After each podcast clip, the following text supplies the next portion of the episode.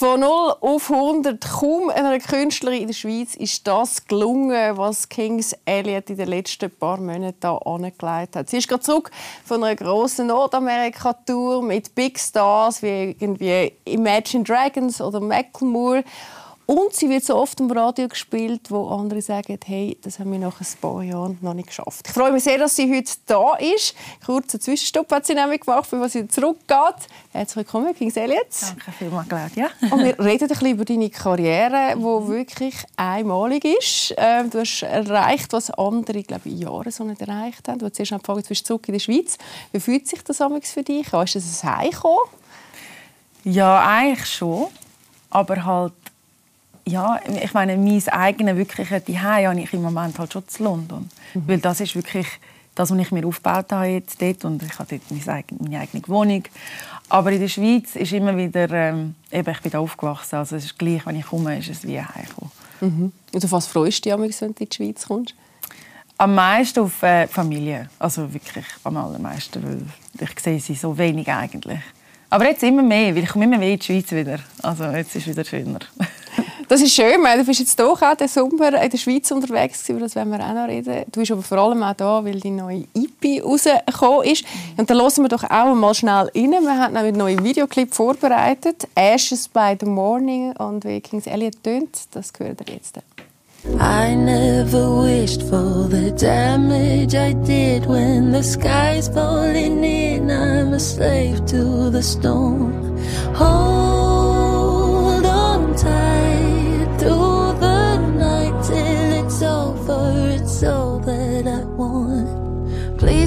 leave me burning up, cause I don't mean to self destruct. If you say I'm on fire, put me out.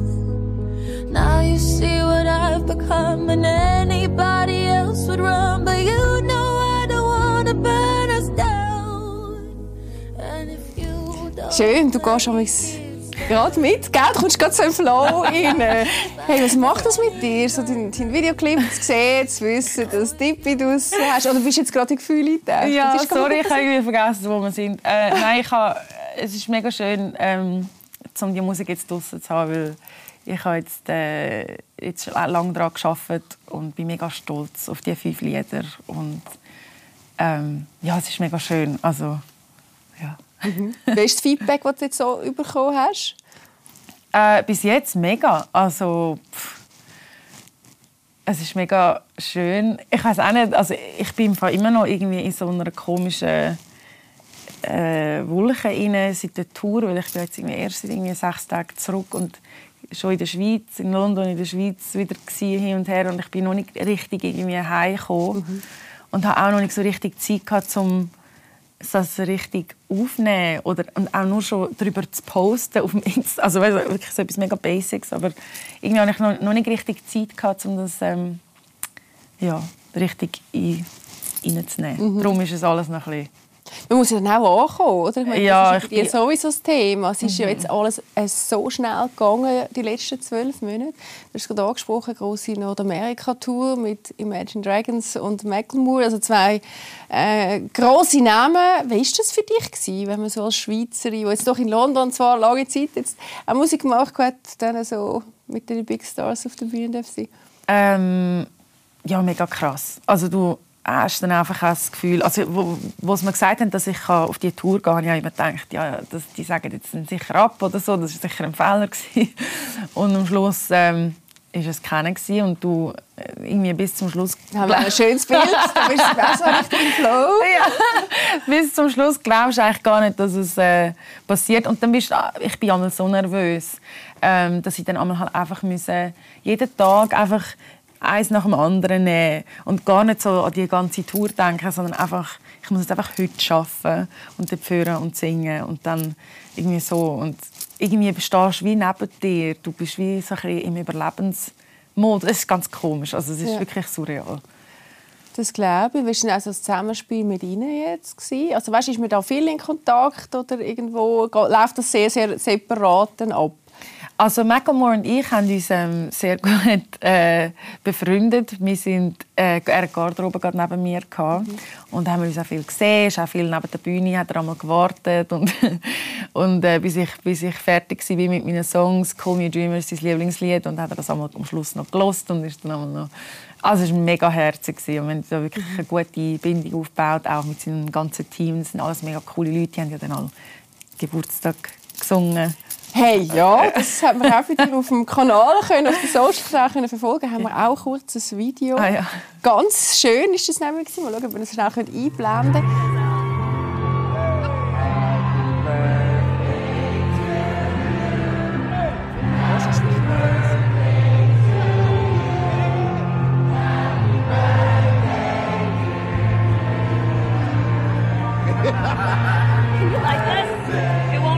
Muss auch sagen, gell, es sind wirklich alle ähm, mit dabei gewesen. Mhm. Und die haben dann einfach...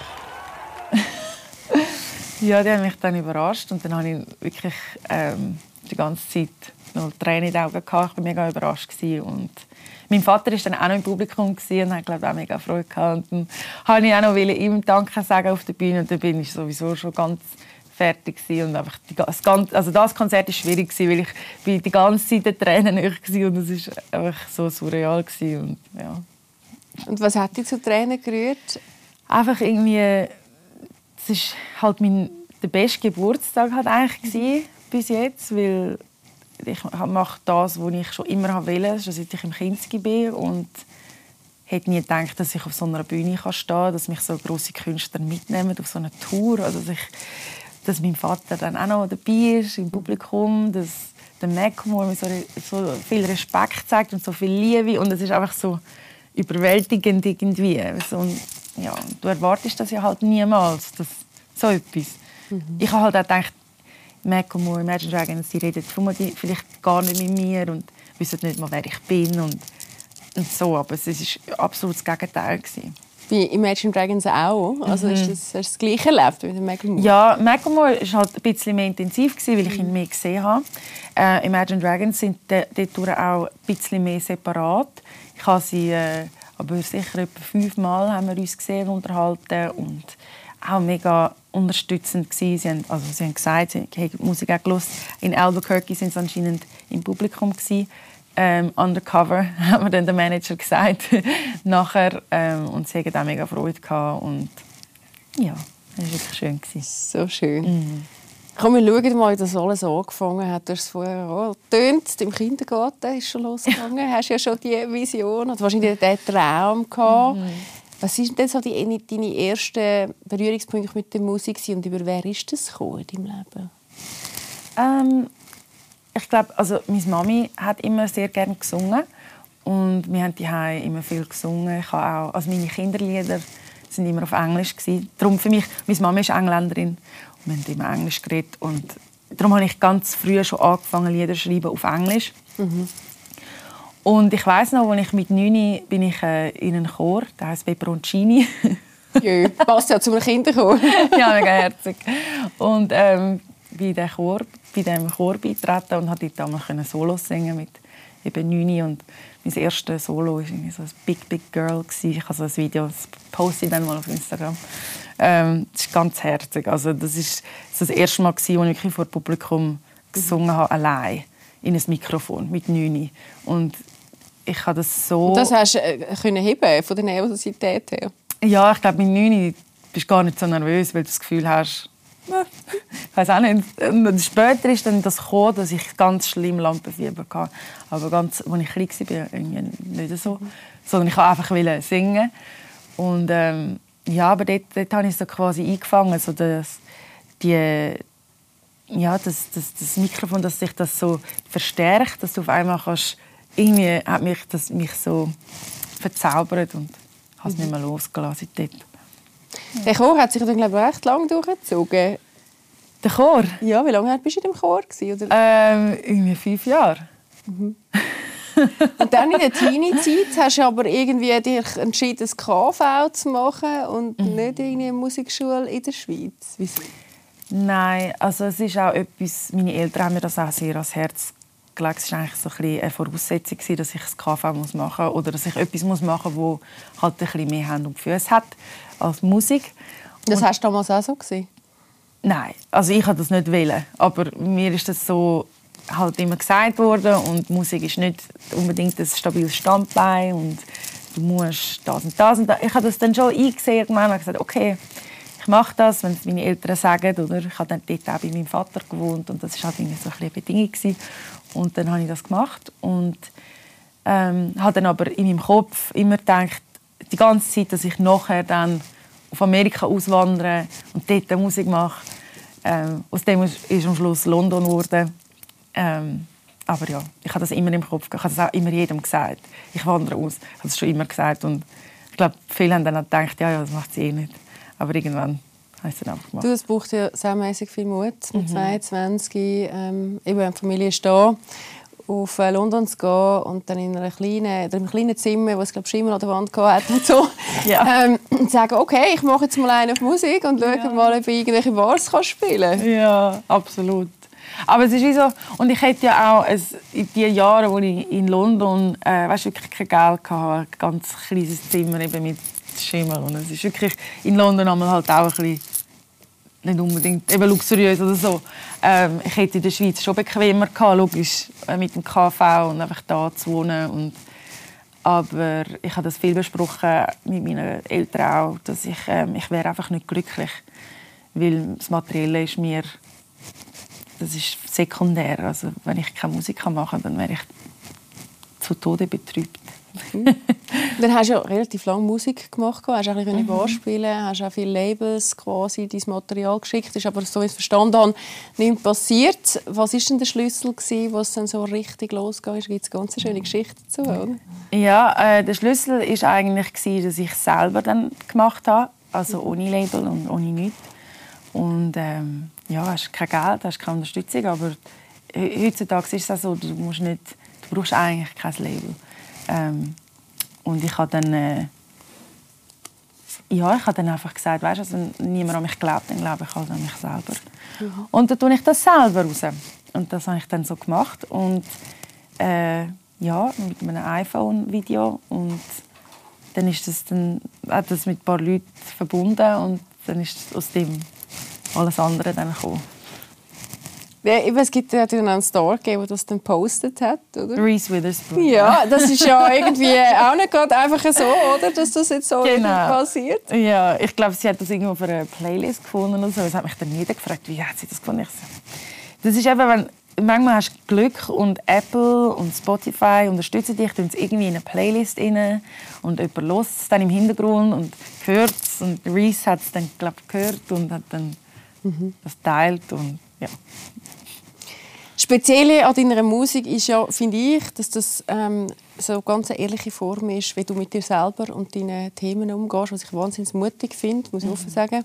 Es gibt wenig, die sich ja auch so trauen, ihre, ähm, ja, ihr Seelenleben irgendwie können so breit ähm, zu zeigen. Was ist der Grund, dass du dich entschieden hast, bei deiner Musik ähm, dich so als Mensch mit all deinen Abgründen, da können wir vielleicht noch auch schnell darüber reden, ähm, ja, so zu zeigen und, und das auch als Inspiration, so wenn ich es verstanden nee.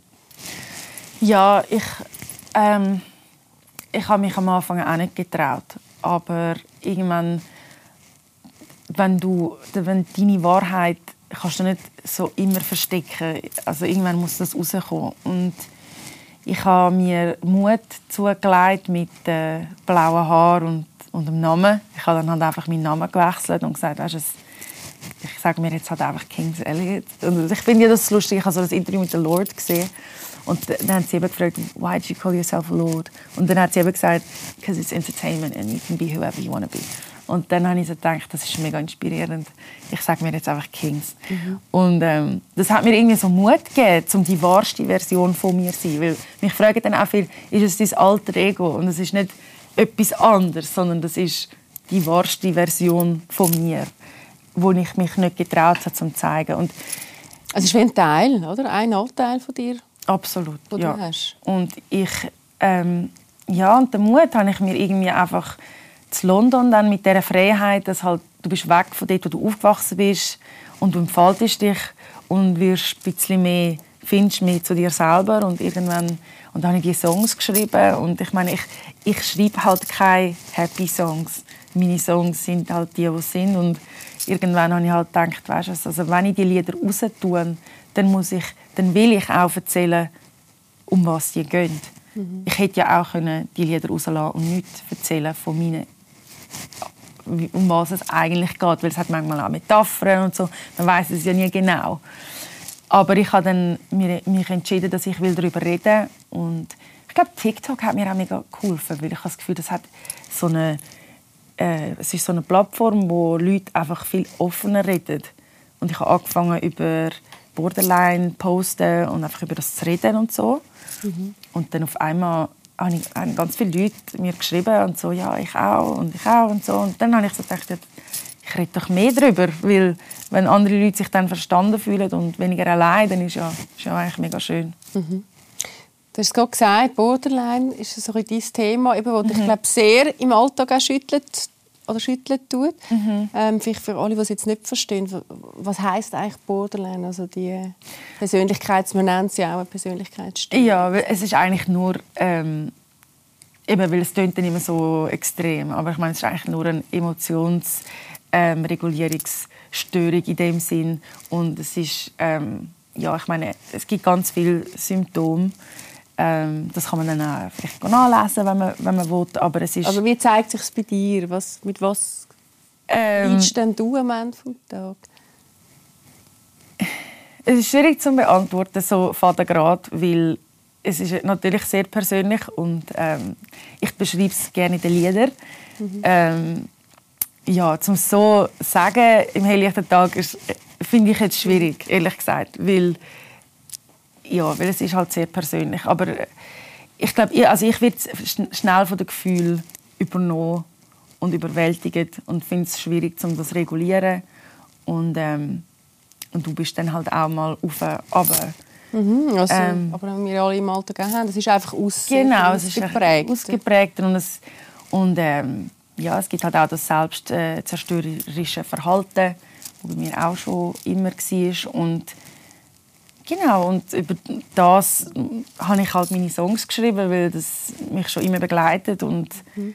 viel von meinem Wesen eingenommen hat und beeinflusst hat meine Beziehungen, meine, mein Leben eigentlich generell immer. Und ja, ich kann eigentlich gar nicht anders als Lieder darüber schreiben, weil das ist halt so ein großer Teil von mir. Aber es ist wahrscheinlich sehr omni also es ist omnipräsent, nehme ich mal an, oder? Ja, es ist halt so eine... Auch wenn es mal nicht so Ja, weil ich bin ja eigentlich... Du musst es ja gleich umarmen.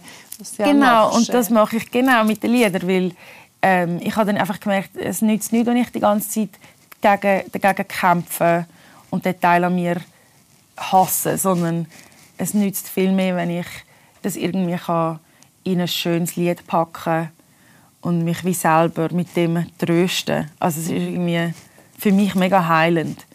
Und ja, und darum mache ich es. Darum mache ich ja überhaupt Musik, um mich selber heilen. und die Hoffnung jetzt, dass es vielleicht auch anderen helfen kann. Und ist, also ist das, merkst du das dann auch, oder wenn du das jetzt vergleichst in den letzten paar Jahren, die Heilung, das ist etwas, was spürbar ist für dich, oder ist das einfach Moment, also weißt, so Momentaufnahmen, mhm. dann auch, wo die Musik hilft? Ja, ich glaube, für mich ist es, es ist in Phasen. Aber ich würde schon sagen, dass es mir sehr viel gebracht hat. Also, mhm. wenn ich, vor allem, wenn ich die Lieder schreibe und das rauslasse und wenn ich singe auch, es tut mir so gut. Auch wenn es traurig ist, wenn mich fragen die Leute einmal auch, ja, aber dann bist du ja immer traurig. Und es ist, nein, ist immer in Gefühl drin, oder? Kann ja, man sich fragen. Aber genau. eigentlich, für mich ist es eher befreiend, weil ich lasse das einfach mehr los, so, wenn ich das singe. Für mich ist immer Wörter mit Melodie dann lasse ich es los. Es gibt übrigens auch Therapieformen, die ja so sind. Ach schon, ja. ja, ja. Es gibt ganz viele. Weil das tut irgendwie, ich habe es vorgestern auch wieder gehabt, etwas hat mich beschäftigt und ich bis um 4 Uhr morgens bin ich am Klavier und einfach am Singen und die Wörter und es hilft einfach, auch wenn es mhm. kein Lied daraus wird, aber einfach, das, das kannst du rauslassen. Und ich bin wegen dem nicht trauriger, sondern eher glücklicher, mhm. wenn ich das so kann singen kann. Auf jeden Fall ist es sehr, sehr äh, mutig. Auch dein, äh, deine neue Single, Butterfly Pen, mhm. geht es ja auch mitunter, ähm, da kannst du nachher, nachher erzählen, was da die Inspiration war, aber es ist ja auch in dem Thema eigentlich drin, wo dich bewegen tust. Dann hören wir doch da einmal schnell rein, Butterfly Pen.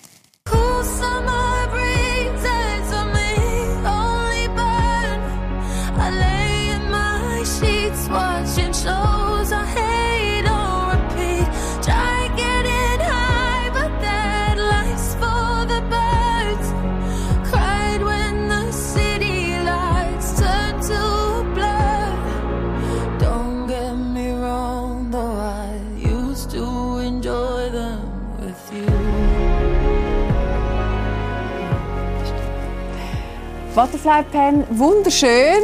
Ähm, du da auf dem Bett geht total ans Herz und da geht es ja auch darum, ähm, dass halt gewisse Momente nicht mehr so sind, wie sie mal sind, wenn man etwas erlebt hat. Oder du mhm. sprichst da eigentlich äh, deine Scheidung, also deine Scheidung, also quasi das Erleben von der, von der Scheidung von deinen, von deinen Eltern an. Das ist ja sehr oft bei Menschen, jetzt mal unabhängig, wir Borderline haben, ich muss jetzt gerade Borderline haben, wir haben alle irgendwie dramatische Erlebnisse in der Kindheit. Ist das für dich so das, was du dir heute erklärst, die Scheidung von den Eltern, wo, wo das Borderline aus, also deine Ängste herkommen? Oder wie tust du das für dich festmachen? Ähm, jetzt auch in dem Song deutest ja sehr auf das auch an.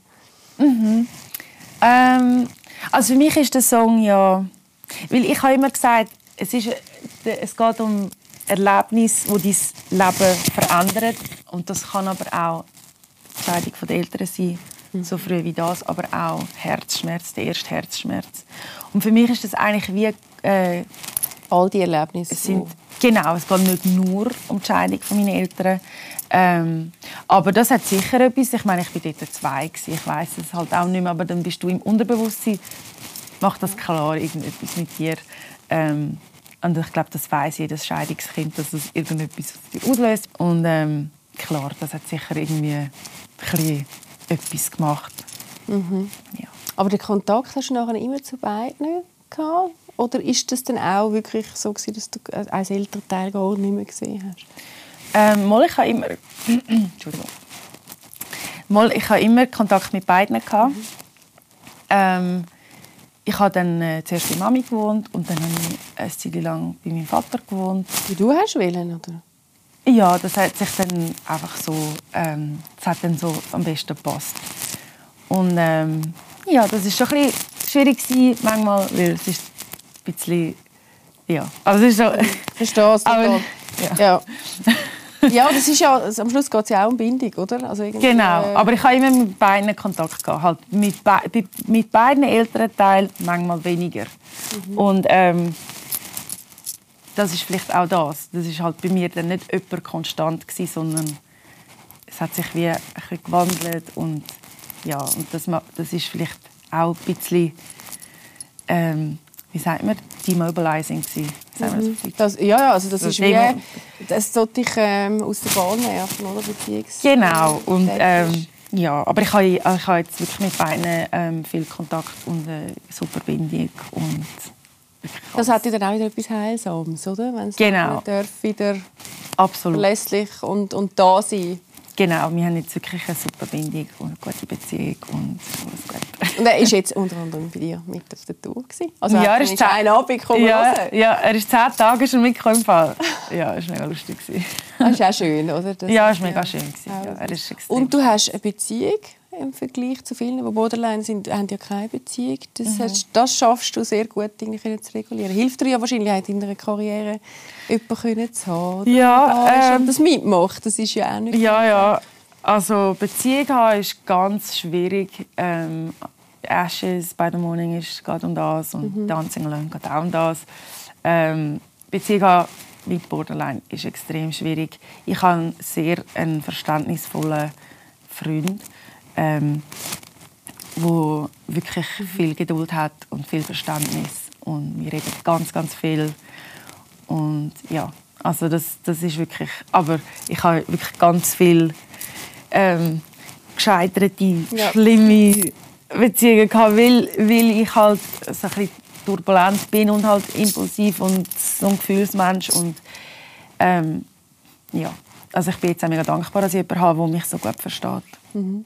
Wahrscheinlich eine ganz andere Tiefe wie andere. Oder? Ich meine, das ist ja dann schön, wenn du dich so musst miteinander auseinandersetzen Ja. Das ist ja, wenn es dann funktioniert, kommst du ja ganz äh, andere Punkte an. ne? Ja, mega, absolut. Ja, wirklich. Also ich habe mich noch nie so gut so quasi umsorgt gefühlt und so sicher, weil das ist ja ganz selten, dass man sich dann so sicher fühlt.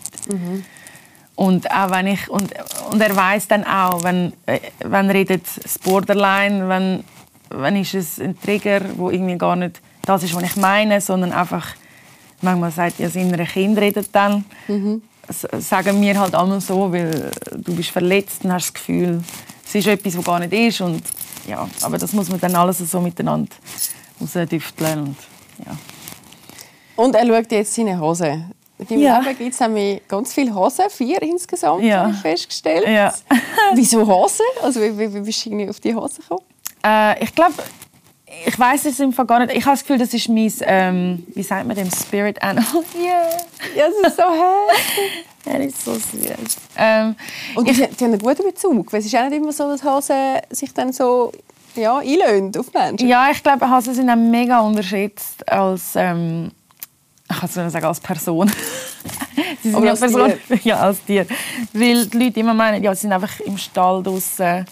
Eben, wie gesagt, ich bin ja schon sechs Jahre in London und ich habe irgendwann halt auch, ich habe ganz viel Selbstzweifel, auch jetzt noch, aber nicht ganz schlimm. Und ich habe irgendwann auch das Gefühl gehabt, vielleicht werde ich nie Musikerin.